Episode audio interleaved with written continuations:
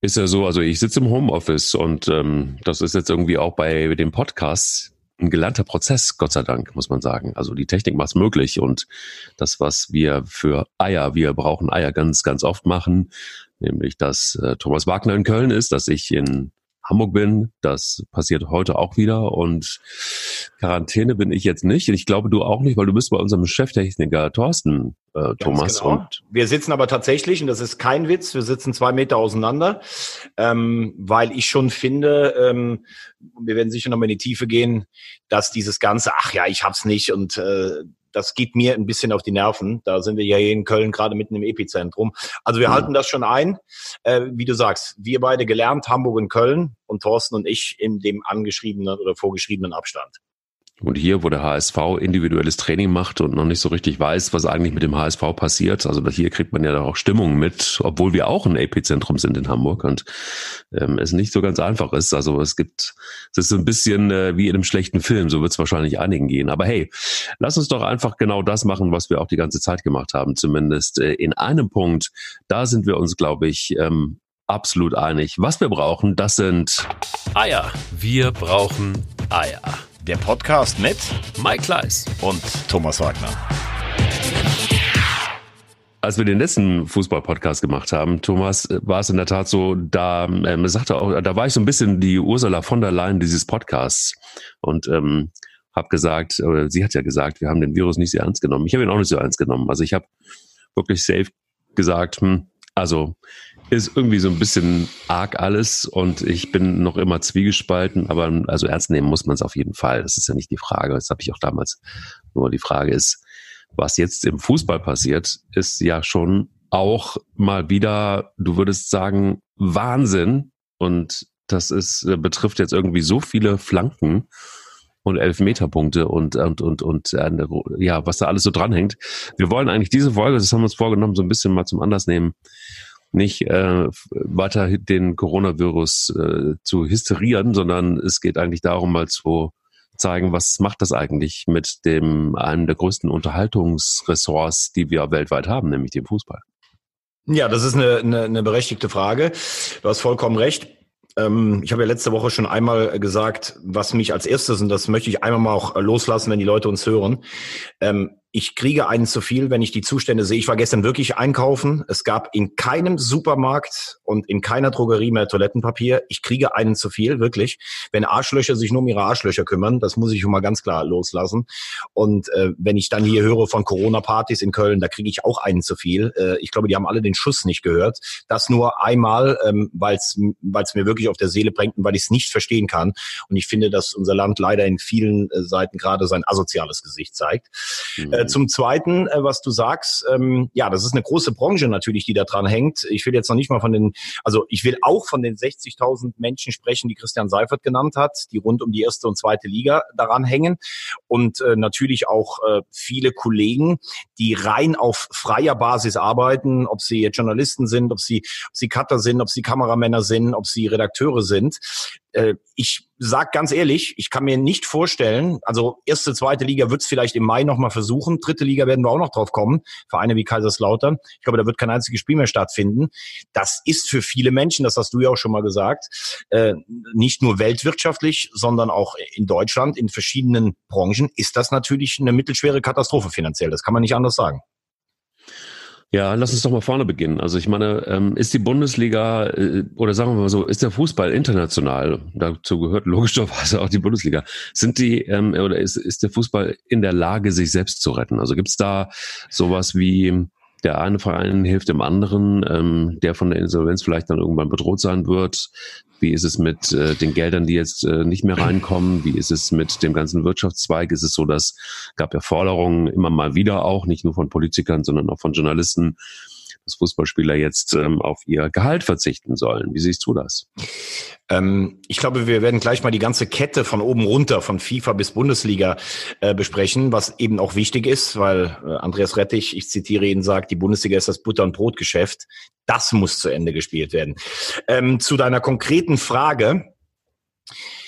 Es gibt ja auch diese Diskussion gerade, die losgetreten wird, ähm, wenn, wenn die Regierungen sagen, wir bauen einen Rettungsschirm auf für viele Branchen und dann wird gefragt, können wir die Bundesliga retten? Da muss man natürlich zuerst sagen, dass können viele Menschen zu Recht nicht verstehen, weil sie sagen, da ist so viel Geld, die müssen sich doch selbst retten können. Es gibt zwei Punkte. A, können die reichen Vereine die Ärmeren retten? Ich nenne jetzt mit Ärmeren zum Beispiel auch Zweitligisten, die gerade erst aufgestiegen sind, wie in Wiesbaden oder Osnabrück zum Beispiel. Können alle Zweitligisten überleben, die teilweise an der Grenze des Risikos auch budgetieren. Du hast gerade zum Beispiel den HSV genannt. Können alle Bundesligisten überleben? Da gibt's Namen, die immer wieder kursieren, auch wie Schalke und Werder. Selbst wie Düsseldorf und Köln, äh, Union Berlin und Paderborn können die das überleben. Da gibt's ja dann noch Stimmen wie die von Aki Watzke, der sagt, wir haben uns einen Polster angelegt, warum sollen wir anderen Wettbewerbern oder Konkurrenten helfen? Und dann gibt's natürlich die Diskussion, die Horst Held, finde ich, relativ barsch abgebügelt hat, mit dem, also wenn wir sagen, wir müssen die Bundesliga retten über Geisterspiele, über eine Tranche, die vom Fernsehen noch kommt, um da auch den Würstchenverkäufer, die Putzfrau zu retten. Und dann sagt man, naja, wie wäre es denn vielleicht mit fünf Prozent Gehaltseinbußen für alle, damit alle weitermachen können? Ich weiß nicht, wenn Robert Lewandowski, sage ich mal, zwölf Millionen verdient, dann sind das für den 600.000. Ich fände es, glaube ich, auch nicht schlimm, wenn er 1,5 Millionen verzichten würde. Er wird niemals in seinem Leben mehr Probleme mit, mit Finanzierung haben. Und das finde ich dann nicht populistisch, denn die Kollegen in der NBA zum Beispiel, die machen es ja vor. Absolut, aber mir ist es noch zu, zu kurz gedacht, ehrlich gesagt. Also es liegt natürlich dann wieder nahe, dass, äh, dass der eine oder die äh, Fußballmillionäre, die können dann auch mal was abgeben. Ich finde, das ist, muss, man muss es einfach insgesamt sehen. Und es ist so, dass, dass, dass dann natürlich solche Sprüche wie von Bundeswirtschaftsminister Altmaier, kein Arbeitsplatz muss wegen Corona verloren gehen. Das sind so Dinge, die kann man sich gerade im Moment sparen. So, das ist einfach nur Wasser auf die Mühlen. Und es ist auch Wasser auf die Mühlen und irgendwie wieder die Fußballmillionäre irgendwie an den Pranger zu stellen, indirekt zumindest, und zu sagen, so, ja, dann müssen die halt auch mal was abgeben. Das ist mir zu kurz gedacht. Ich glaube einfach, wir brauchen eine Lösung, die übergreifend stattfindet. Und dazu gehört auch, dass man solidarisch miteinander umgeht. Also wenn man das jetzt nicht lernt, dann wird man es wahrscheinlich nie lernen. Und das, was du angesprochen hast, das asoziale Verhalten, umdrehen in solidarisches Verhalten und das auch einzufordern, finde ich mehr als adäquat, weil Schau mal, was bringt es uns, wenn der ein oder andere Spieler mal auf eine Million verzichtet? Das wird, das ist ein Tropfen auf einen heißen Stein. Also wenn wir, wenn wir wissen, wie viel Geld die Bundesliga beziehungsweise jeder einzelne Verein in der Bundesliga jeden Spieltag verliert. Da sind mal so Zahlen aufgerufen worden von 80 Millionen Euro. Wenn du das einfach mal potenzierst, dann kannst du nicht vorstellen, was das auslöst. Und dann, glaube ich, ähm, hilft 1,2, 1,5 Millionen von äh, Lewandowski auch nicht unbedingt was. Da braucht es dann schon einen Aki Watzke, der vielleicht irgendwann mal auf die Idee kommt, dass äh, wenn er alleine in der Bundesliga spielen möchte, keine Gegner mehr hat. Und äh, dann kann er sich sein Polster angelegt haben und darauf pennen, solange er will. Oder er sagt dann, gut, dann machen wir den ganzen Laden zu. Dann ist das vielleicht dann irgendwie die konsequente Folge. Aber so funktioniert's ja nicht. Also wenn, wenn einer sagt, wir haben so viel Polster, aber wir geben nichts ab, dann äh, klappt das gesamte System zusammen. Und so ist es letztendlich auch. Und das ist sowas, überall stelle ich fest, helfen sich Menschen oder macht auch die Bundesregierung langsam mal sich darüber Gedanken, wie sie Gelder zur Verfügung stellt und etwas zurückgibt an den Steuerzahler. Ähm, das ist aber dann irgendwie beim Fußball nicht so richtig möglich. Und ich frage mich, warum ist das eigentlich so? Also warum, also ist das mal, es ist, insgesamt muss man sagen, die gesamte, die gesamte Coronavirus-Geschichte macht ja auch viele Dinge sichtbar. Und ich finde, gerade macht es sichtbar, dass man sich da überhaupt nicht einig ist, dass sich da eigentlich jeder der Nächste ist und das solidarische Verhalten, das wir brauchen, dringend brauchen, um, je nachdem, wie sich diese Krise entwickelt, zu überleben im wahrsten Sinne des Wortes, also nicht gesundheitlich, sondern wirtschaftlich, ähm, das ist irgendwie ja, noch nicht so weit besprochen, glaube ich.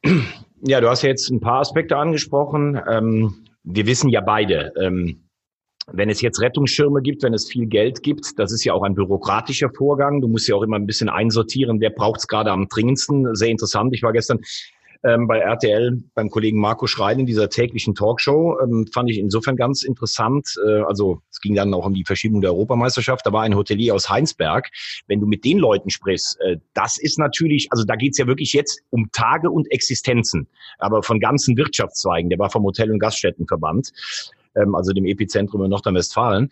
Und dann sind wir uns, glaube ich, einig, dass es nicht verständlich wäre, wenn als allererstes Fußballvereine gerettet werden. Natürlich ist es allerdings auch richtig, dass der Fußball bei uns so eine gesellschaftliche Rolle spielt und so verwickelt ist, ähm, äh, oder verzahnt, ist, dass es eben nicht nur um Gehälter von Neuer, Lewandowski, Reus und, äh, und Thomas Müller geht. Da bin ich schon bei dir.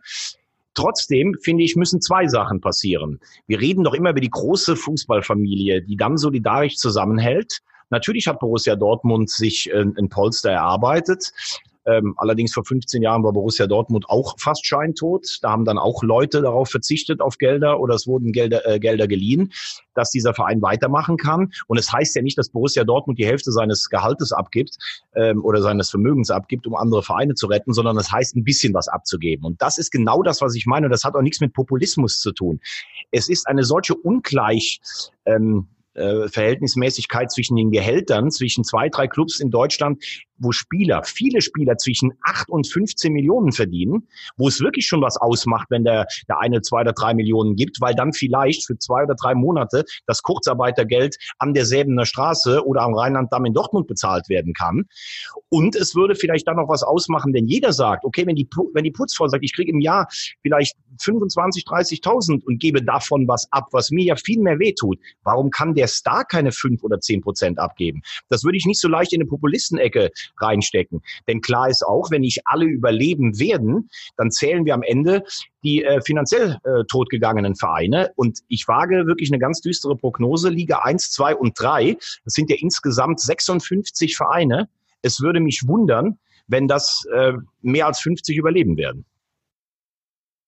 Das ist noch eine gute Prognose. Also ich bin, bin also ja, man muss ja irgendwie also ich habe immer noch Hoffnung, dass, dass äh, so diese ganze Virusgeschichte einigermaßen äh, glimpflich abgeht, so dass wir da noch die Kurve kriegen. Und dass das, was diese ganzen Szenarien, die jetzt festgelegt worden sind, dass die erstmal nur dazu führen, dass jetzt erstmal ein bisschen abgesichert wird und dass dieses Virus sich einfach nicht zu, so schnell verbreitet, dass wir ein Versorgungsproblem bekommen. Das ist ja eigentlich der Hintergrund, das hört man eigentlich auch überall und das, das scheint wirklich so zu sein, dass das der Grund ist. Also medizinisches ja. Versorgungsproblem, ne? dass also genau, nicht nachher zu viele, genau. Entschuldigung, zu viele Menschen ähm, dasselbe Problem haben, zu wenig Beatmungsgeräte da sind oder du kommst mit einem Herzinfarkt ins Krankenhaus und ich kann keiner mehr behandeln, weil nur noch äh, Menschen mit Corona äh, schwierigsten Symptomen ja, genau. da liegen. Ne? Das ist ja, glaube ich, genau. Das. Genau, aber wenn man sich, und das muss man so einfach auch mal so ein bisschen, ich habe da mit, mit dem einen oder anderen Journalisten mich auch in die Wolle gekriegt, ähm, es ist, es ist schon auch ein bisschen, man muss, glaube ich, auch wirklich ein bisschen vorsichtig sein. Es gibt einen ganz guten Rechner, da siehst du einfach auch diese, diese, diese Karte, wie viele Menschen sind infiziert und wie sind, also weltweit. Du kannst klicken weltweit, Europa und Deutschland und du kannst, kannst du sehen, ähm, wie, wie viele Menschen daran bisher gestorben sind. Und wenn dann ist es so, dass ähm, uns ja immer erzählt wird, die Quote, die, die Sterbequote liegt bei drei, zwischen drei und fünf Prozent.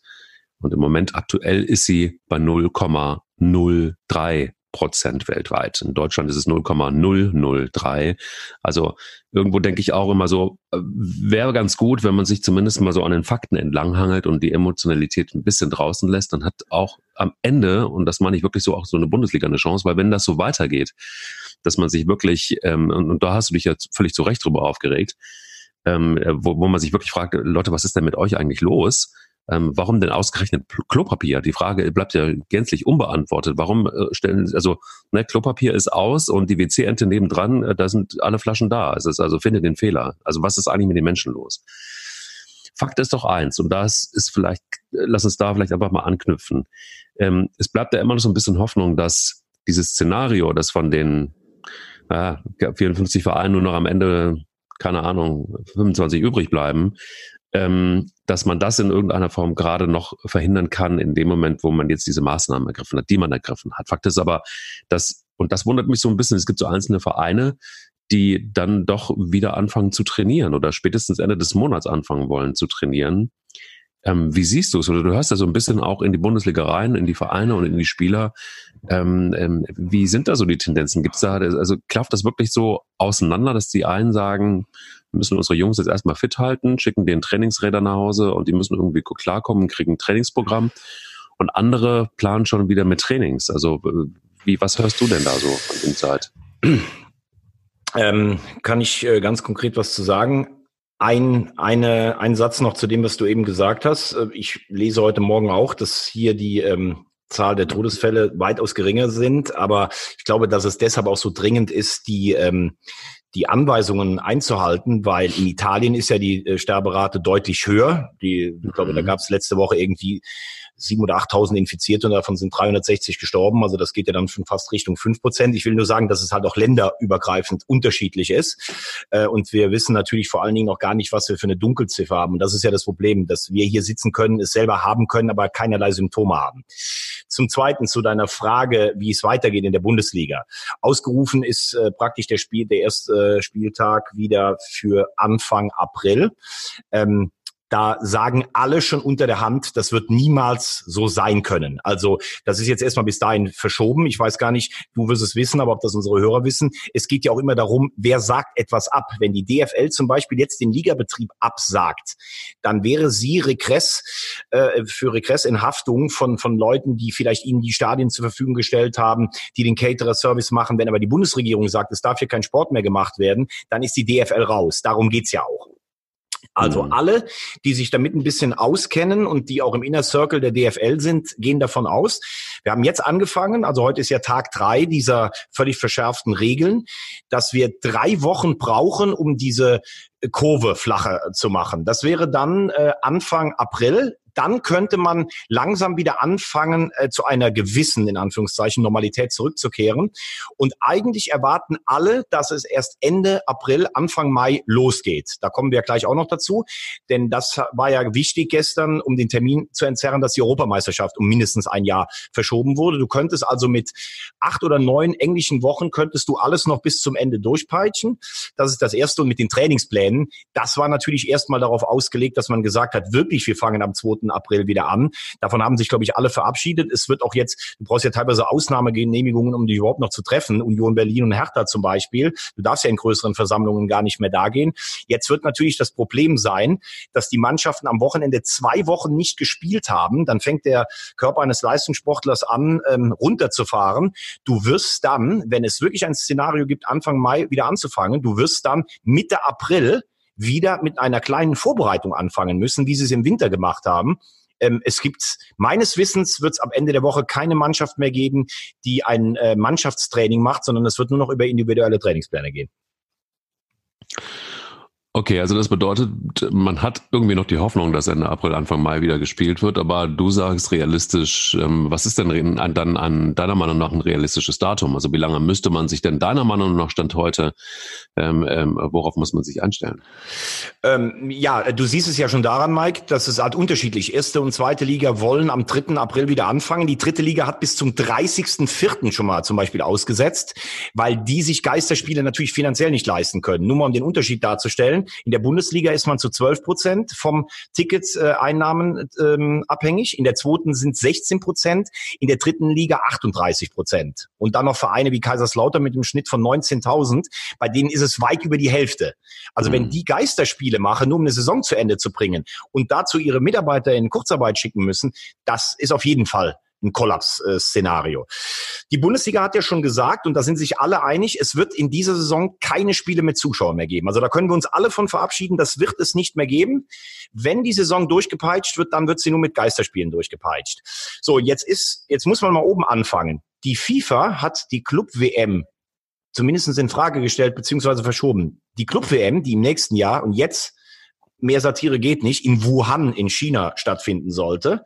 Mit, das wusste mit, ich noch gar nicht. Mit 24 Mannschaften, die ist verschoben worden. Man fragt sich ja auch diese ganzen Zahlen aus China, angeblich ist es ja da wieder, ach, sind ja wieder alle gesund. Wer das glaubt, äh, weiß ich auch nicht, der, der lässt sich wahrscheinlich noch Märchen abends vorlesen. Die müssen mhm. wieder arbeiten wegen der Wirtschaftskrise. So, damit hat die UEFA Zeit, die Europameisterschaft aufs nächste Jahr zu verlegen. Äh, Stichtag ist der 11. Juni, soll es dann losgehen. Und jetzt hast du Folgendes. Wir haben das mal durchgerechnet, der Kicker und auch wir äh, bei RTL letzten Montag. Wenn du am 2. Mai anfängst, und alle drei Tage spielst, bekommst du alle neun Bundes- und Zweitligaspieltage rein. Du bekommst die Pokal-Halbfinals und Final gespielt. Du bekommst theoretisch sogar auch alle Champions League und Europa League Spiele hin, die noch die noch äh, offen sind. Und jetzt soll nachrangig entschieden werden. Also die UEFA hat äh, ihren, ihr kontinentales Turnier verschoben. Wenn der erste Wettbewerb, der jetzt nicht mehr funktioniert, müsste dann der internationale sein. Da müssten Champions League und Europa League abgesagt werden. Oder du sagst, du peitschst gerade jetzt noch äh, Viertelfinale durch oder die Achtelfinale-Rückspiele und spielst dann ein Final Four Turnier an einem Wochenende. Also freitags die Halbfinals und am Sonntag das Endspiel, wie das ja in vielen Sportarten wie Handball oder Basketball stattfindet. Der nächste Wettbewerb, der zu Opfer fallen würde, wäre der DFB-Pokal. Ähm, und der nächste Wettbewerb, der vielleicht äh, dann oder oder die nächsten Spiele, die gekürzt würden, wäre die Relegation, wo du dann sagen würdest, statt zwei Spiele spielst du nur noch ein Spiel. Das Allerwichtigste ist, dass die Liga zu Ende gespielt wird. A, weil vom Fernsehen noch knapp 350 Millionen zu erwarten sind, plus Ticket und Sponsorengelder geht es um 750 Millionen. Und B, weil du sonst diese Verzahnung mit Auf- und Abstieg fürs nächste Jahr nicht mehr hinbekommst. Das ist im Übrigen auch ein großer Unterschied zum Eishockey. Die sind von Zuschauereinnahmen abhängig und haben keinen Auf- und Abstieg. So, das ist also mal der Plan. Ich frage mich allerdings, wenn du am 2. Mai anfängst, darf kein Nachholspiel mehr dazukommen. Du hast ja auch immer noch das Spiel Werder gegen Frankfurt. Und dann frage ich mich, was ist, wenn es in einer Mannschaft einen Infizierten gibt und die Mannschaft und der Gegner muss in Quarantäne? Dann fliegt das Ganze vom Zeitplan die um die Ohren. Ja, das funktioniert nicht. Glaube ich auch. Und vor allen Dingen, was ich auch schwierig finde, ist, es gab irgendwie eine Aussage, habe ich irgendwo gelesen, ich weiß nicht, wer sie, wer sie getätigt hat, ähm, dass es völlig in Ordnung ist, wenn man alle zwei Tage ein Spiel hat. Das wäre, wäre für Spieler völlig normal, könnten die gut mit umgehen. Was nicht, wer es getätigt hat, dieses, irgendwo habe ich es gelesen. Meine, es wäre wär auch wieder Watzke gewesen, aber nicht sicher. Ähm, ich finde in der Tat, dass es sehr fragil ist alles und es ist natürlich einfach auch für so, ich weiß nicht, da haben wir glaub, beim letzten Mal auch schon drüber gesprochen. Also wenn du nur Geisterspiele hast, ähm, ist das nicht schon auch eine Art von Wettbewerbsverzerrung am Ende des Tages? Also gerade für, für, für so Vereine, die, die von ihrem Publikum, so wie du sagst, nicht nur finanziell leben, sondern auch, ähm, ja, als man spricht, man spricht immer vom zwölften Mann, aber es gibt ja da auch schon auch ähm, Vereine, für die ist das so enorm wichtig. Also wichtiger als vielleicht für andere. Absolut, das haben wir letzte Woche schon gesagt. Es wird den Wettbewerb verändern. Allerdings eins ist auch klar. Also ich glaube nicht, dass du Fußball alle zwei Tage in dem Rhythmus spielen kannst. Du kannst äh, Eishockey, die spielen alle zwei Tage, die spielen, die Handballer spielen ähm, jeden Tag ich habe auch immer hier gesagt, das sind für mich alles härtere Jungs im Nehmen. Fakt ist aber auch, du läufst beim Handball keine zwölf Kilometer. Das ist schon, also die Spielintensität in 90 Minuten Fußball ja. ist schon äh, ist schon nicht vergleichbar mit einem Handballturnier. Und trotzdem sage ich, ich, ich liebe die Handballjungs, weil du hörst auch nie Beschwerden und sowas. Ich glaube schon ein Unterschied. Ähm, ich würde da auch sagen, für mich ist ganz klar, wenn sich das auch europaweit so, weil es werden ja nicht alle Länder gleichzeitig die Kurve so runterbekommen. Für mich ist klar, es muss Champions und Europa League muss abgesagt werden und es muss sichergestellt werden, wenn es möglich ist, die nationalen Meisterschaften zu Ende zu spielen. Würdest du am 2. Mai anfangen, dann hast du bis Ende Juni Zeit, da geht es ja auch um Transferperioden und sowas, dann hättest du neun Wochen, um neun Spieltage aus, auszutragen. Ähm, das könnte vielleicht noch klappen, weil du dann sagen kannst, wir machen dann Ende oder Mitte Juni, wenn es vielleicht auch durch die Wärme, da sind sich ja die Virologen jetzt auch nicht einig, wird es dann eingedämmt und sowas, dann kannst du auch nochmal Nachholspiele reinmachen. Aber warum sage ich Champions League und Europa League einsetzen, äh, aussetzen? Guck dir mal an, in Italien sind noch zwölf Spieltage zu spielen. Die müssen ja ihre Liga auch irgendwann mal zu Ende bekommen. Was machst du als Mannschaft, wenn einer sagt, ich fliege nicht nach Norditalien zu Juventus Turin, weil das für mich immer noch ein Risikogebiet ist? Also ich glaube, wir sollten uns von allen Szenarien verabschieden, die sagen, wir kriegen alle Wettbewerbe noch hin. Ich denke, international musst du irgendwann dann auch aussetzen, obwohl da wird die UEFA bis zum Schluss sagen, wir wollen unsere Wettbewerbe spielen. Da geht es ja auch um viel Kohle. Das Letzte, was du überhaupt, und retten hört sich immer so ein bisschen ähm, in diesen Tagen, wo wirklich Menschen um ihr Leben kämpfen, so, so ein bisschen bizarr an, das ist die nationale Liga. Und das wird schon schwierig genug, weil, wie gesagt, wenn Spieler in Quarantäne kommen, und das, was du gerade nochmal gesagt hast, ist vollkommen richtig. Ein Verein wie Eintracht Frankfurt ist enorm heimstark. In der zweiten Liga Vereine wie der, der HSV oder der VfB sind enorm heimstark. Das wird sich natürlich alles ändern. Auf der anderen Seite musst du sagen, du wirst in der Situation keine allen gerechte Lösung mehr finden. Aber wenn du es zu Ende spielst, dann kannst du sagen, neun Spieler haben alle Geisterspiele gehabt. Das ist dann wahrscheinlich noch fairer, als jetzt eine Saison komplett abzubrechen. Aber sag mal, wie ist das denn ähm, letztendlich? Du, du sagst ja im Grunde genommen, wenn ich dich richtig verstehe, am besten wäre es tatsächlich wirklich die internationalen ähm, Wettbewerbe erstmal auf Seite zu packen und erstmal zu gucken, dass die eigene Liga in den eigenen Ländern zu Ende gespielt werden kann. Ganz richtig? genau. Weil so. du ja sonst, Mike, äh, nur um den Gedanken zu Ende zu führen, weil du ja sonst im nächsten Jahr eigentlich gar keinen Europapokal mehr spielen kannst. Also du musst es ja von unten nach oben denken. Du spielst eine nationale Meisterschaft, dann gibt es internationale Wettbewerbe, die hochgehen bis zu einer Club-WM. Also DFB, UEFA, FIFA. Es kann nicht sein, dass von oben nach unten die Wettbewerbe gerettet werden. Ist meine Meinung. Prinzip Hoffnung besteht aber doch immer noch, also bei vielen zumindest mal. Also was wäre denn so der Last Exit? Also könnte man eventuell noch die EM retten ähm, irgendwie in irgendwie, also dieses Jahr? Nee, nee, das ist ja, ist ja gestern schon auch bestätigt worden. Das hat die UEFA hier festgelegt. Die das EM ist schon klar. Die ist, ist verschoben aufs nächste Jahr. Das ist klar, aber ist das wirklich ein Stein gemeißelt? Fragen sich ja viele. Ne? Ist nee, das nee, wirklich das, ein Stein gemeißelt ist ein, oder ist das? Das ist ein Stein gemeißelt. Da gibt es kein okay. Zurück mehr. Das hat die UEFA selbst beschlossen. Gut. Okay, also das heißt, im Grunde genommen haben wir doch im Grunde genommen da auch schon wieder, also wobei, ich sehe es ja immer so, so eine EM und, und auch eine Champions League, finde ich immer, ist immer so das Sahnehäubchen. Da geht es zwar um viel Geld am Ende des Tages, aber es ist wirklich Sahnehäubchen, weil, also das ist dann im, im wahrsten Sinne des Wortes wirklich Champions League. Kann man machen, muss man nicht unbedingt. Ich finde auch, dass tatsächlich eben, das Interesse sieht man ja auch in der Bundesliga, ist ja weitaus größer als an internationalen Spielen. Das heißt, man bleibt ja immer im eigenen Land doch meistens mehr interessiert als an internationalen Spielen. Es sei denn, ähm, deutsche Fußballvereine spielen äh, international wirklich eine tragende Rolle. Ähm, insofern finde ich deine, finde ich auch völlig richtig zu sagen, lass uns erstmal, muss erstmal gucken. Also aber auch, was die Mechanik angeht, natürlich wichtig, dass man erstmal die Dinge im eigenen Land zu Ende spielt. Wie viele Jobs ähm, Hast du da irgendwie eine Ahnung? Äh, hast du da mit Kollegen mal drüber gesprochen oder auch mit, mit Vereinen drüber gesprochen? Was schätzt man, wie viele Jobs hängen eigentlich an der Fußball-Bundesliga, wenn man nur in der Bundesliga bleibt? Übrigens eins noch vorne zum Wettbewerb. Ne? Es wäre ja auch fast grotesk gewesen, eine EM jetzt in zwölf Ländern zu spielen. Das hätte ja gar nicht funktioniert, weil wenn du hättest Geisterspiele machen müssen, hättest du auch sagen können, wir treffen uns am Wochenende in London und spielen alle Abwechslung in den vier Stadien, die es da gibt. Nein, ja. ganz ehrlich, weil Zuschauer dürfen ja eh nicht mitreisen. Äh, das äh, zum Ersten. Und zum Zweiten, mein Zeitplan, den ich eben genannt habe, ab dem 2. Mai, der funktioniert ja nur dann, wenn die Europameisterschaft, die wäre ja am 12. Juni gestartet. Also das war ja schon mal eine Grundvoraussetzung, um den Terminplan ein bisschen zu entzerren. Zu deiner zweiten Frage. Ähm, Christian Seifert spricht von ähm, 60 bis 65.000 Jobs äh, die direkt oder im zweiten Grad an der Fußball-Bundesliga hängen.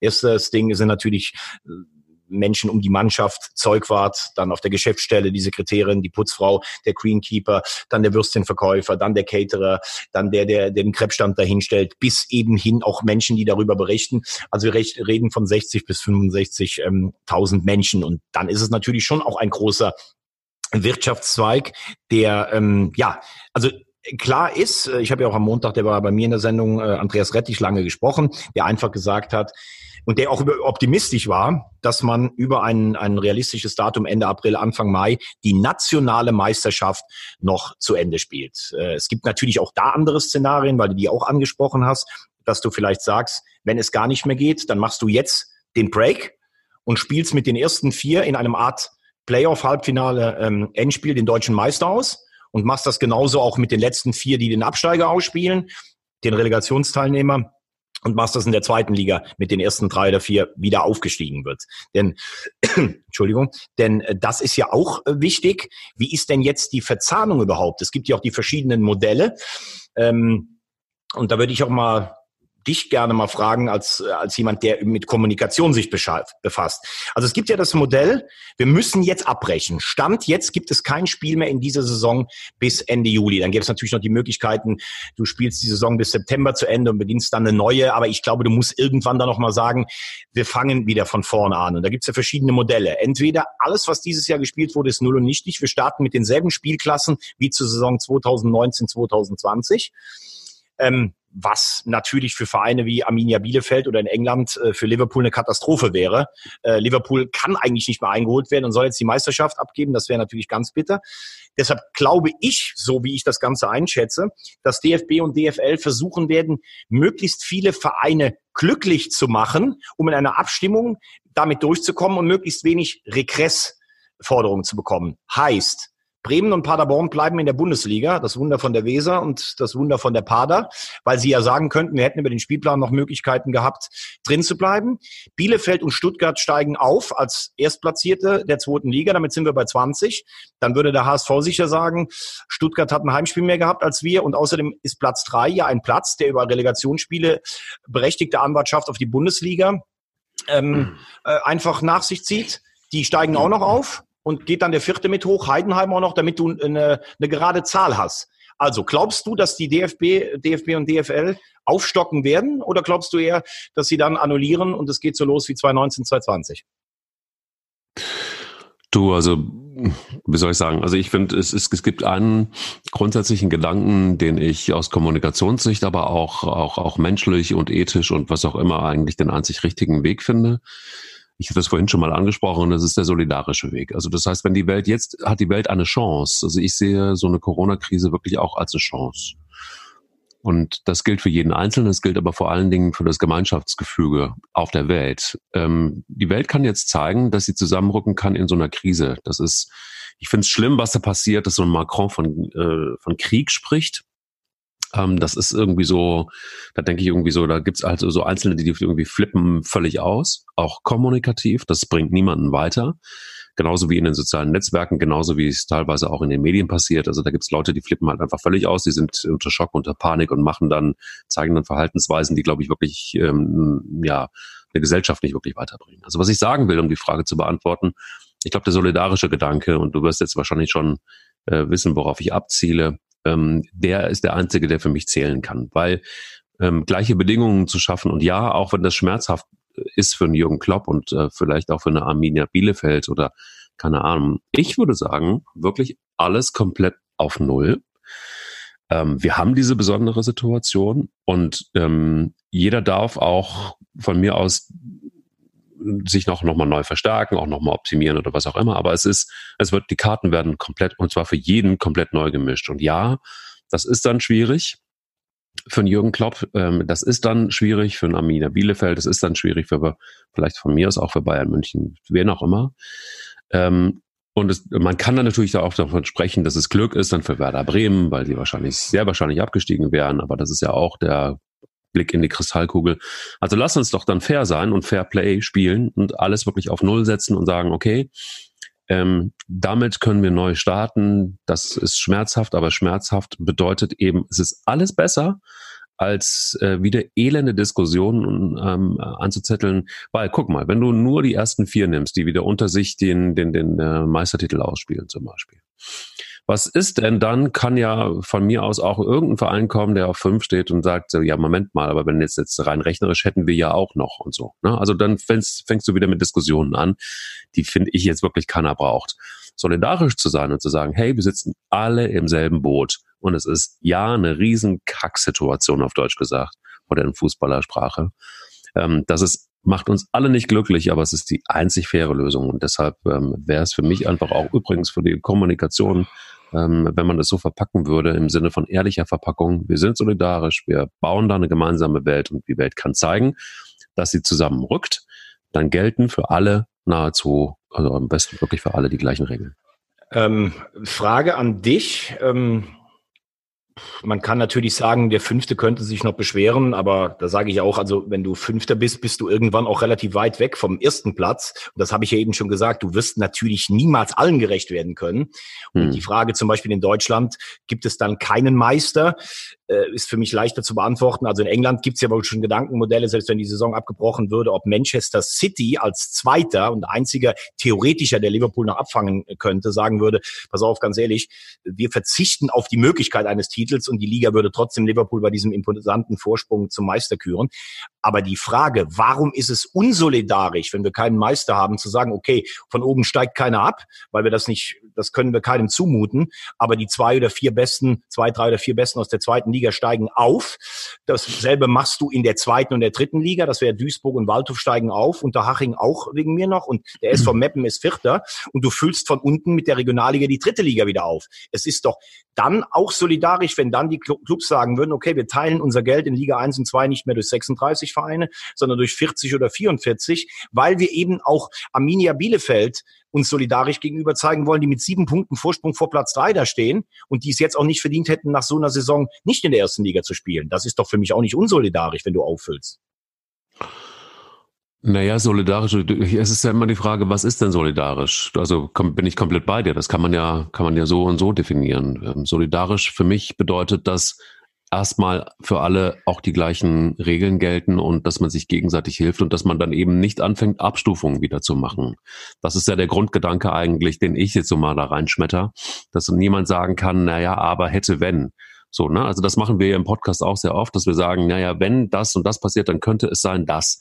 Das ist ja auch alles gut, es gehört mit zum Spiel unter normalen Bedingungen. Ich finde aber, dass ähm, wir in, also was das unsolidarisch ist, für mich fängt es da an, dass man einen Verein heraushebt, warum auch immer. Also wenn, das ist ja eher ein, das ist ja eher ein ethisches Ding. Weißt du, es geht gar nicht so sehr darum, ich bin bei dir, dass man sagt, man muss auch oder man könnte in einem solidarischen Gedanken auch Vereine belohnen, ne, weil sie einfach eine besondere Leistung gebracht haben oder wie auch immer und andere Vereine tragen das mit, dann müsste man aber die auch, finde ich, wenn man beim solidarischen Gedanken bleibt, die anderen fragen, ob das für die okay ist. Dann gehe ich mit.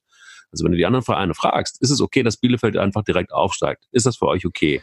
Und alle sagen, ja, okay, gut. So, dann ist es solidarisch-demokratisch, so ein Mix daraus.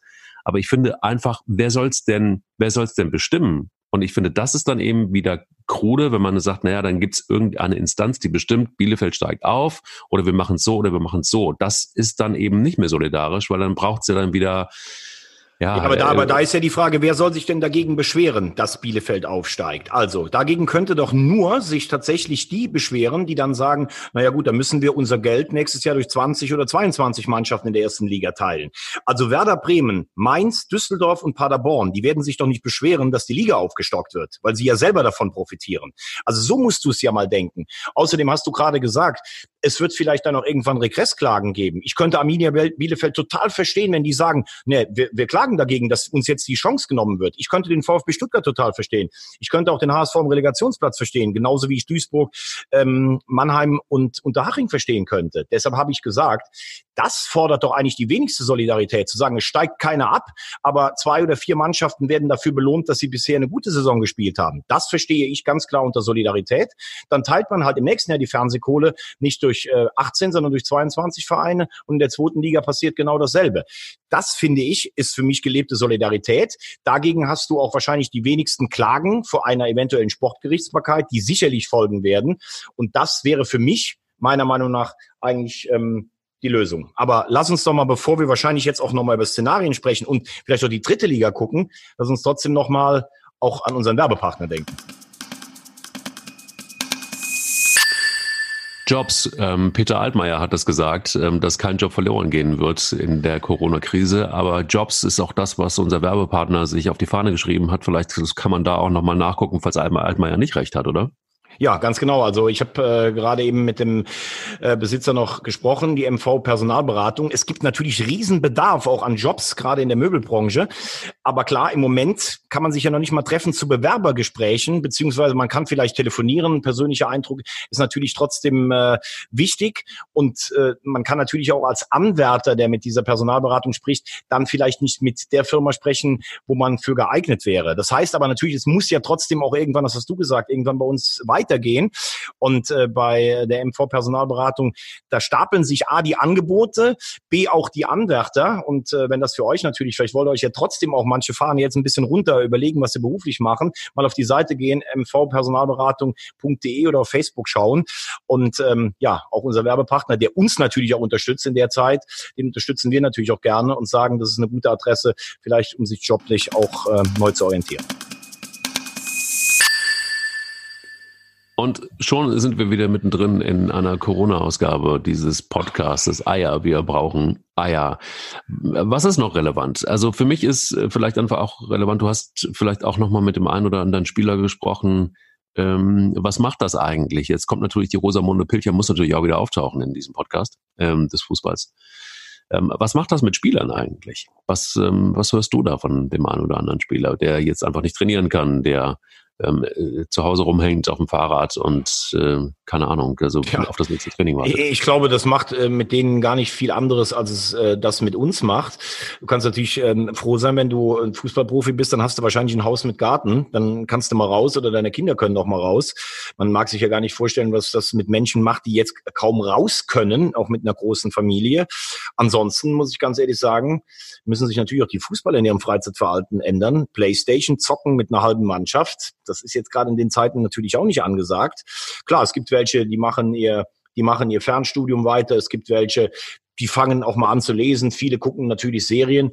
Ich habe mit dem einen oder anderen gesprochen. Ja, die sind natürlich auch, äh, die sind natürlich auch alle an so eine Situation nicht gewohnt. Und da sieht man ja auch mal, ich meine, da gibt's ja auch andere. Ich habe heute Morgen zum Beispiel Mike das gesehen, da gibt's auch diese berühmte Kneipe in Hamburg, äh, die da in der Nähe vom Hafen ist. Der musste erst gestern mal ein Schloss anbringen, weil seit 70 Jahren war diese Kneipe nicht geschlossen. Die war 24 Stunden immer offen. Das ist ja für viele Menschen auch ein, ein sozialer Anlaufpunkt gewesen. Oder in den Altenheimen, die Alten, Ne? Das mag man sich ja gar nicht vorstellen, wie viele Menschen da jetzt auch depressiv werden. Also ich finde, das ist schon, äh, ist schon hart. Deshalb ähm, denke ich, äh, wir müssen uns ja irgendwie auch beschäftigen. Das machen die Fußballer. Viele Vereine, das hast du richtig gesagt, haben äh, Hometrainer nach Hause geliefert, ähm, irgendwelche äh, Gerätschaften, mit denen sie Stabi-Übungen machen können. Aber ansonsten geht's dem Fußballprofi ganz genauso wie uns. Und äh, ja, um es mal ganz ketzerisch zu sagen, vielleicht ist es für den einen oder anderen noch mal ganz gut, wenn er mal ein Buch liest oder sowas. ja gut, aber es gibt ja auch, es gibt ja auch, und das finde ich äh, ganz interessant, es gibt auch trotzdem einfach so Vereine, die einfach weiter planen. Also zum Beispiel in Leipzig äh, überlegt man, wer könnte denn nun der Ersatz sein für Timo Werner, wenn er geht. Ähm, da gibt es dann irgendwie schon, also es geht auch weiter. Ne? Es ist ja nicht so, dass alles jetzt stehen bleibt, sondern man, man, man plant auch äh, weiter. Das, das finde ich auch, das finde ich auch total legitim und total richtig. Ähm, du musst dir ja, äh, du musst dir ja Gedanken machen, ähm, wie geht's weiter? Wen kannst du als Ersatz irgendwie wieder für holen? Ähm, da tun sich natürlich die äh, großen Vereine deutlich leichter. Die wissen, dass sie das Ganze überleben werden, das Szenario. Und für einen Timo Werner, wenn der wirklich nach Liverpool oder zu Manchester United geht, dann steht da sicher auch eine Ablöse von 60 Millionen plus im Raum. Da musst du natürlich auch gucken, wie du das Ganze wieder reinvestierst. Das verstehe ich auch unter ähm, einem, ähm, einem guten Management in der Fußball-Bundesliga. Aber ich habe das Gefühl, dass auch das im Moment äh, schon viel zum Erliegen gekommen ist, weil sich natürlich auch Spielerberater und Spieler im Moment auch nicht einfach in den Flieger hinsetzen und irgendwo hinfliegen oder sowas. Ähm, äh, ich glaube, das wird dann alles, das wird dann wirklich turbulent, falls wir nochmal Anfang äh, Mai äh, anfangen zu spielen. Und dann noch die ganzen Personalplanungen. Wird dann vielleicht auch das Transferfenster verlängert? Das ist ja auch so eine Frage. Wie lange äh, sind die Spieler angestellt? Bisher gelten die Verträge bis zum 30.06. Das wird alles schon sehr, sehr interessant werden. Aber viel mehr Sorgen mache ich mir tatsächlich um die, um die dritte Liga die, ich habe es gesagt, sehr von Zuschauereinnahmen abhängig ist, die bis zum 30.04. ausgesetzt hat. Also es gibt verzweifelte Hilferufe aus der Liga. Äh, wenn da nicht geholfen wird, und da sehe ich das, würde ich das dann sogar auch mit dem, mit Unterstützung der Bundesregierung ein bisschen anders sehen, wird von den 20 Vereinen, die da jetzt spielen, das wird noch nicht mal mehr die Hälfte packen. Das ist wirklich, also das ist wirklich bedrückend, wenn du die Leute kennst. Ich bin ja für Magenta oft beim Topspiel auch vor Ort. Mhm. Da verdient der Pressesprecher jetzt nicht so viel, wie wir uns das in der Bundesliga vorstellen müssen. Da verdient der Masseur nicht so viel. Äh, da verdienen die, die da im Ordnungsdienst arbeiten, auch nicht so viel. Also das ist für die, genau wie für viele andere, wir reden ja nur über Fußball hier in dem Podcast, ist das schon existenzbedrohend. Und da machen sich ganz, ganz viele Vereine, machen sich ganz, ganz große Sorgen. Und äh, viele haben ja schon auf Kurzarbeit umgestellt. Ähm, Viele Geschäftsstellen sind nur noch in, in der Notbesatzung da. Also das ist schon richtig hart, muss man sagen. Was ist, was ist jetzt noch wichtig, wenn man äh, sich einfach so die Zukunft des, des, des Fußballs anguckt? Wir haben die dritte Liga noch mal ein bisschen beleuchtet, zweite Liga, erste Liga. Ähm, international geht man ja auch teilweise überall anders mit, äh, mit, mit, mit, mit Corona um. Also gerade im, im, im Fußball, der Türkei zum Beispiel. Was sagst genau. du dazu? Ja, was, was soll man dazu sagen? Gespielt wird in, in Europa, glaube ich, im Moment in Russland, in der Türkei und in der Ukraine. Äh, in Russland gibt es angeblich 63 Fälle, in der Türkei fünf. So, jetzt frage ich mich, in jedem europäischen Land explodieren gerade die Zahlen. Es ist von Ost nach West gekommen über China. Und die Türkei und Russland, die mittendrin liegen, da gibt es keine Fälle. Was soll man dazu sagen? Ich finde es unverantwortlich. Wenn du allerdings siehst, wie diese Länder insgesamt natürlich organisiert und strukturiert sind, auch in ihrer politischen Ordnung, kann es einen vielleicht nicht wundern. Da ist man fast bei dem schlechten Witz angelangt. Ähm, wie sieht's denn in Nordkorea aus mit, äh, mit, äh, mit Coronavirus? 8.15 Uhr null Fälle, 8.17 Uhr ein Fall, 8.18 Uhr null. Ne? So weit sind wir dann auch schon. Ich will damit sagen, natürlich sind diese Statistiken sicher auch gefälscht und ich finde es unverantwortlich, dass da gespielt wird. Ja, also da gibt's ja so Stimmen ähm, wie ähm, der Präsident des türkischen Tabellenführers Trabzonspor.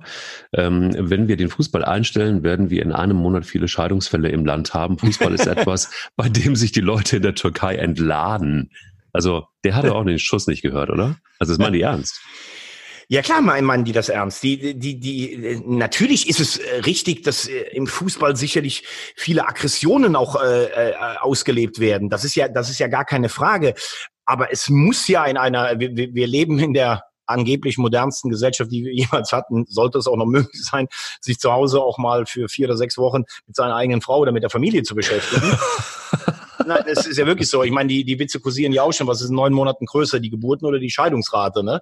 Mhm. Aber äh, das sind natürlich, klar, ich, ich verstehe schon auch so ein bisschen die Verzweiflung eines, eines Einzelnen. Normal in der Türkei gibt es ja eigentlich, die Meister kommen immer aus Istanbul. Die heißen in, in, entweder Fenerbahce, Galatasaray oder Besiktas. Und Trabzonspor ist mit einem weiteren Verein der einzige Club, der die nationale Meisterschaft mal in der Türkei gewonnen hat. Ich glaube, der letzte liegt aber schon fast 40 Jahre zurück. Die waren viermal türkischer Meister und sind jetzt vorne. Und jetzt soll dir das genommen werden. Das ist auch für viele Menschen natürlich etwas Ideelles, wie die Kneipe, was ich eben gesagt habe. Deshalb hoffe ich ja für viele nationale Meisterschaften auch, dass sie zu Ende spielen können. Aber ich glaube nicht, dass es ein gutes Vorbild ist, wenn du zwar sagst, wir machen Geisterspiele, aber da spielen 22 Mann gegeneinander Fußball. Denn dann sagt doch der türkische Junge, warum soll ich nicht rausgehen und Fußball spielen? Und da, das ist ja genau das, was wir im Moment sagen, wenn wir hier unsere Parks sehen. Wenn in einem Spielplatz der Sandkasten völlig überhäuft ist mit kleinen Kindern, daneben sitzen Oma und Opa und alle wundern sich, wenn hier die Zahlen ansteigen. Also da, da verstehe ich wirklich die Welt nicht mehr. Tut mir leid. Alles, das Allergeilste war, dass ein, äh, ein, ein, ein Bekannter von mir, der war auf Weltreise jetzt ist wirklich überall hingereist auf der Welt und ist heute in München gelandet und völlig problemlos, ohne irgendwelche Kontrollen, ohne irgendwas einfach weiter nach, nach Berlin geflogen. Das ist Wahnsinn. Einfach so. Ja. Da bin ja. ich bei dir. Das ist dann irgendwie so, wo ich denke, so, Leute, was, worüber reden wir? Also, dann ist mir lieber ein, äh, ein, ein äh, Jerome Boateng lieber, der zur Klopapier-Challenge einlädt. Hast ja. du davon gehört schon? Habe ich schon, ähm, habe ich schon gehört. Wir haben ja damals bei uns im, im Studio das auch mal gespielt. Das kam schon mal auf vor knapp einem Jahr. Da war Olaf Thon bei uns, der hat gewonnen. Ähm, ich glaube, der hatte keine Ahnung, zehn äh, Kontakte.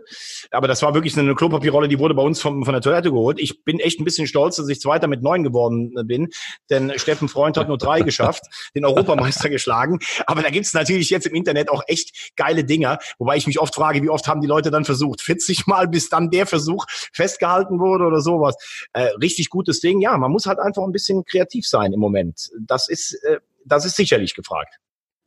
Also 20 Kontakte ähm, hat Boateng, muss man sagen. Der ist ja. da. Ähm Wobei hast du mal gesehen, verschiedene. Ich habe gestern Thorsten Matuschka gesehen. Oh, Thorsten Matuschka, du bist der beste Mann. So haben sie ja bei Union Berlin immer gesungen. Ähm, der hatte schon die, der ist ja ein Supertechniker. Der hatte die Klopapierrolle schon so zusammengedrückt, dass sie fast quadratisch war. Äh, es ist schon echt äh, geil, was man da sieht. Aber Mike, wo wir jetzt eigentlich alles mal so ein bisschen durchgesprochen haben und noch den Ist-Zustand wir beide haben ja auch, oder beziehungsweise mit unserem Technikchef haben wir darüber gesprochen, wie wir weitermachen. Und ähm, ja, du hast gestern so eigentlich einen internen Aufruf gestartet. Und ja, deshalb kannst du den ja jetzt auch nochmal unseren Zuhörern zukommen lassen. Welchen Aufruf meinst du jetzt konkret? Ja, dass wir einfach, dass wir einfach, dass wir einfach unser Motto äh, gehorchen, Eier zu haben und das Ding hier trotzdem weitermachen. Das ist auf jeden Fall der Fall. Also ich glaube, ähm, vielleicht ist es einfach auch ganz gut, immer mal wieder auch so ein Update zu haben, auch gerne wöchentlich, weil ich glaube, ähm, naja, 60.000 Menschen, die vom äh, Job alleine betroffen sind oder sein können, wenn dieses Coronavirus weiter sein Unwesen treibt im Fußball. Aber da gibt es ja Menschen millionenfach und ähm, eine Geschichte ist ja halt, haben wir noch gar nicht besprochen was ist eigentlich mit den ganzen Sky-Abos und The Zone und so weiter, Menschen, die die, die letztendlich auch immer Fußball geguckt haben und so weiter. Das ist auch nochmal ein ganz interessanter Aspekt, ähm, wo es, glaube ich, auch noch nicht so hundertprozentig eine Lösung gibt. Ich glaube, dass ähm, Magenta kann ich nur sagen, einer meiner Arbeitgeber hat äh, schon den Kunden angeboten, da deutliche Preisnachlässe zu geben, weil ja eben Basketball, Eishockey und Fußball in Liga 3 und auch die Sky-Konferenz nicht gezeigt werden. Finde ich sehr vorbildlich. Muss ich auch an der Stelle mal sagen, ähm, es gibt ja jetzt auch viele Arbeitgeber, die ähm, gucken, wie sie mit ihren Freien äh, umgehen können. Ganz toll. Also Magenta zahlt zum Beispiel ähm, ganz viele der Einsätze, die schon eingeteilt waren und obwohl keine Spiele stattfinden. Das finde ich ganz toll. Gucken, wie es mit Sky ist, ob die dann auch auf die Idee kommen, ihren, äh, ihren äh, Abonnenten da entgegenzukommen in irgendeiner Form. Es ist ein spannendes Thema. Ähm, da würde ich auch gerne vielleicht das nächste Mal noch drauf eingehen. Nein, wir haben entschieden, wir machen weiter und wir machen auch weiter mit, mit einer aktuellen Berichterstattung, glaube ich, auf der einen Seite, ne, weil es einfach immer wieder auch Neuigkeiten gibt und auch letztendlich auch in den Vereinen, wie man sieht, dass äh, Leipzig einfach auch sich darüber Gedanken macht, wie sie denn eigentlich einen Timo Werner ersetzen, wenn er denn geht. Ähm, wollen auch vielleicht den einen oder anderen Spieler mal anrufen, beziehungsweise Funktionär aus der Liga, wie es da weitergeht. Kann man natürlich jetzt auch noch nicht wissen, wer hat wie Zeit, wer ist wie zu Hause. Also ähm, wie geht's auch wem gesundheitlich. Aber auch das werden wir versuchen auf jeden Fall in den nächsten Wochen. Das werden wir auch versuchen. Ich finde es nämlich auch ganz spannend, tatsächlich, je länger dieses Virus ähm, die Bundesliga außer Kraft setzt, ähm, mal zu hören, wie gehen Verantwortliche damit um. Vielleicht kriegen wir den einen oder anderen Funktionär mal ans Rohr in diesen Podcast hinein. Vielleicht haben wir aber auch die Möglichkeit, dass äh, uns der ein oder andere Spieler was dazu sagt oder deiner, dein Expertenkollege Steffen Freund vielleicht. Also, also Menschen, die einfach tief drinnen sind im Fußball und die vielleicht einfach auch ein bisschen mehr wissen, als das, was ähm, immer nur überall online geschrieben wird. Das ist ja auch, finde ich immer so ein bisschen unser Anspruch war ja immer bei diesem Podcast, dass wir auch hinter die Kulissen geguckt haben und dass wir auch von deinem Wissen profitieren, nämlich ähm, du bist nah dran am Fußball, du machst jeden, jeden Montag eine tolle Sendung, ähm, du äh, bist da tief verwurzelt in die Bundesliga und auch bei Funktionären und kannst vielleicht einfach auch ein bisschen mehr erzählen als das, was überall geschrieben steht. Lass uns das gerne ähm, hier in diesem Podcast auch in äh, vielleicht auch kommenden äh, kommenden Montag vielleicht wieder ähm, mal updaten, dass es auch regelmäßig ein Update gibt. Sollte jetzt irgendwie auch dann klar sein. Und vielleicht macht es auch dem einen oder anderen simpel, simpel Spaß, ähm, mal wieder so ein paar Updates zu bekommen. Wir werden natürlich, wenn die EM ausgefallen ist, vielleicht einfach auch auf die, das war deine Idee, Thomas, so ein bisschen auf das Thema EM insgesamt eingehen. Ja, genau. Ich habe einfach gesagt, weil ich finde, das hast du ja eben so schön gesagt, eigentlich so im Sommer eine EM, wenn du im Garten sitzt und so und siehst die Nationalmannschaft gegeneinander, das ist schon irgendwie die Sahne auf dem äh, auf der auf der Torte. Ich habe mich da riesig drauf gefreut, ähm, auch das mit den Kumpels äh, mir anzuschauen. Ja, wird jetzt dieses Jahr nichts, aber da haben wir uns einfach gedacht, so als Einstimmung dann auch schon mal für die EM, die nächstes Jahr ist, fangen wir einfach mal mit so einer Historienecke an, schauen mal auf die einzelnen Turniere ab 60 angefangen. Das fing ja mit vier Mannschaften an. Was war da eine Besonderheit? Es gab früher Münzwürfe in Kabinen. Die Italiener sind so Europameister geworden. Wer war Torschützenkönig? Was haben die Deutschen gemacht? Mit Günter Netzer, die Blamage vom Tirana. Wir sind an Albanien gescheitert. Solche Sachen in so einer kurzen Historienecke zu machen, kann dann vielleicht auch, wenn man immer über dasselbe Thema sprechen muss, einfach auch mal ein bisschen Abwechslung sein. Da würde ich mich sehr drauf freuen. Und Mike, jetzt habe ich mal was für dich vorbereitet. Oh, da bin ich die, sehr gespannt. Die Geschichte der Woche, ich meine, vielleicht hast du gleich auch noch eine, aber es ist ja wirklich historisch, was wir im Moment erleben, denn wenn wir dieses Jahr keinen Meister haben, wäre es das erste Mal seit 98 Jahren, dass es in Deutschland außer in Kriegszeiten keinen deutschen Meister gibt. Kennst du die Geschichte des Finals 1922? Um Gottes Willen. Da war Pass ich auf. ja noch nicht mal. Da, war ja, da warst, warst du noch nicht mal in Planung, aber ich werde sie dir ja. erzählen. Im Finale trafen zwei große Clubs des deutschen Fußballs aufeinander. Die wurden damals noch der Südmeister, spielte gegen den West und gegen den Berliner Meister und den Nordmeister und den Südwestmeister. In der Endrunde, die zweiten waren teilweise auch noch qualifiziert, acht Mannschaften, zwei Vierergruppen und die ersten spielten dann gegeneinander. Und es trafen der ruhmreiche erste FC Nürnberg und der Hamburger Sportverein aufeinander. Und es wurde damals noch nicht mit Elfmeterschießen gespielt. Das erste Spiel endete nach 189 Minuten, also das sind über drei Stunden, mit Unentschieden. Der Schiedsrichter, der spätere DFB-Präsident Peko Bauens, der hatte Wadenkrämpfe schon in dem Ganzen. Das Spiel endete unentschieden und es gab zwei oder drei Tage später ein Wiederholungsspiel, das äh, sich durch Folgendes auszeichnete. Der erste FC Nürnberg bekam früh eine rote Karte, ging dennoch in Führung. Der HSV hat ausgeglichen. Es ging dann weiter, dass ein Nürnberger Spieler so schwer verletzt war, dass er nicht weiterspielen konnte. Ähm, Ähm, Auswechslungen gab es damals noch nicht. Man durfte nicht wechseln. Dann gab es eine zweite rote Karte für die Klubberer. Und ein weiterer Spieler verletzte sich und es waren nur noch sieben Spieler da. In der Spielordnung des DFB stand, wenn weniger als sieben Spieler oder sieben oder weniger da sind, wird das Spiel abgebrochen und das Spiel wurde abgebrochen. Der erste FC Nürnberg hat sich daraufhin beschwert beim DFB-Schiedsgericht und hat gesagt, der Schiedsrichter hätte erst noch mal anpfeifen müssen und dann wären wir raus gewesen. Dann hat der DFB entschieden, der HSV ist deutscher Meister. Es werden aber beide Vereine eingraviert auf der Schale, also der HSV und der erste FC Nürnberg, beziehungsweise in diesem Siegerpokal. Und dann muss man sagen, deshalb liebe ich meinen HSV so. Wir haben als Norddeutsche dann ganz generös verzichtet und so gab es 1922 zum allerletzten Mal außer in Kriegszeiten keinen deutschen Meister. Das ist ein, eine sehr, sehr schöne Geschichte. Das ist Wahnsinn, oder? Das ist Wahnsinn, das ist oberstes Regal, diese Geschichte. Was ich aber auch oberstes Regal finde, nicht weil ich das letzte Wort haben will, aber weil es so ein bisschen zu dem passt, boah, und dann wird diese Podcast-Folge doch noch richtig rund. Ähm, es gibt eine Meldung ähm, nach Kicker-Recherchen. Es ist so, dass es eine Solidaritätsaktion der Nationalmannschaft geben soll. Zwar wird sich die deutsche Fußballnationalmannschaft für Betroffene, das heißt es, der Corona-Pandemie mit einem namenhaften Betrag in Millionenhöhe engagieren. Offizielle Bestätigung vom DFB gibt's noch nicht, aber ähm, es äh, gibt heute eine, eine Konferenz, eine ähm, Telefonkonferenz wohl, nee, gar nicht wahr, es ist doch eine telefonische Pressekonferenz ähm, heute am Mittwoch um 15 Uhr, wo das ähm, beschlossen werden soll. Und da wird wahrscheinlich dann auch äh, darüber gesprochen, wie ähm, hoch dieser Betrag sein wird und letztendlich auch, wer der Nutzen dieser, dieser, dieses Betrages sein wird. Das finde ich, obwohl die EM nun wirklich ins nächste Jahr verschoben worden ist, eine ganz coole und sehr schöne Nachricht für alle die, die da wirklich im Moment gerade drunter zu leiden haben unter diesem Virus. Und da muss man sagen, die Nationalmannschaft und Rosamunde bringen dann auch in dunklen Zeiten ein kleines Licht herbei.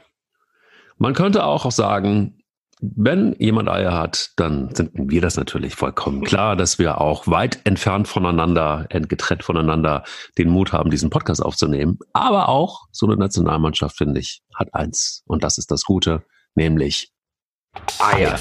Sie haben? Wir haben Eier. Eier.